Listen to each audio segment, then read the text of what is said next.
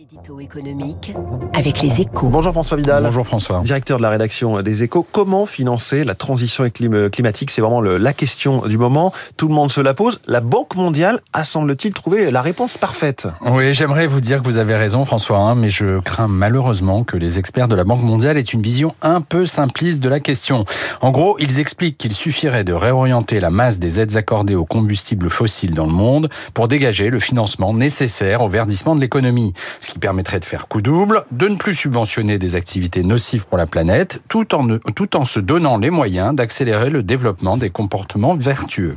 Sur le papier, l'idée est évidemment séduisante, d'autant que les sommes en jeu sont colossales, hein, elles représenteraient au total 7000 milliards de dollars, mais ce genre de raisonnement ne passe pas le mur de la réalité. Pour quelle raison? Eh bien, parce que quand on regarde ces subventions dans le détail, on se rend compte qu'une bonne partie d'entre elles sont indispensables au maintien de la paix sociale. Les quelques 580 milliards versés en 2021 par les États pour abaisser artificiellement les prix des carburants en sont un bon exemple. La Banque mondiale les pointe du doigt, au motif qu'au moment où on doit tout prix réduire les émissions de gaz à effet de serre, ce soutien est au minimum anachronique. Mais que se serait-il passé si elle n'avait pas été versée?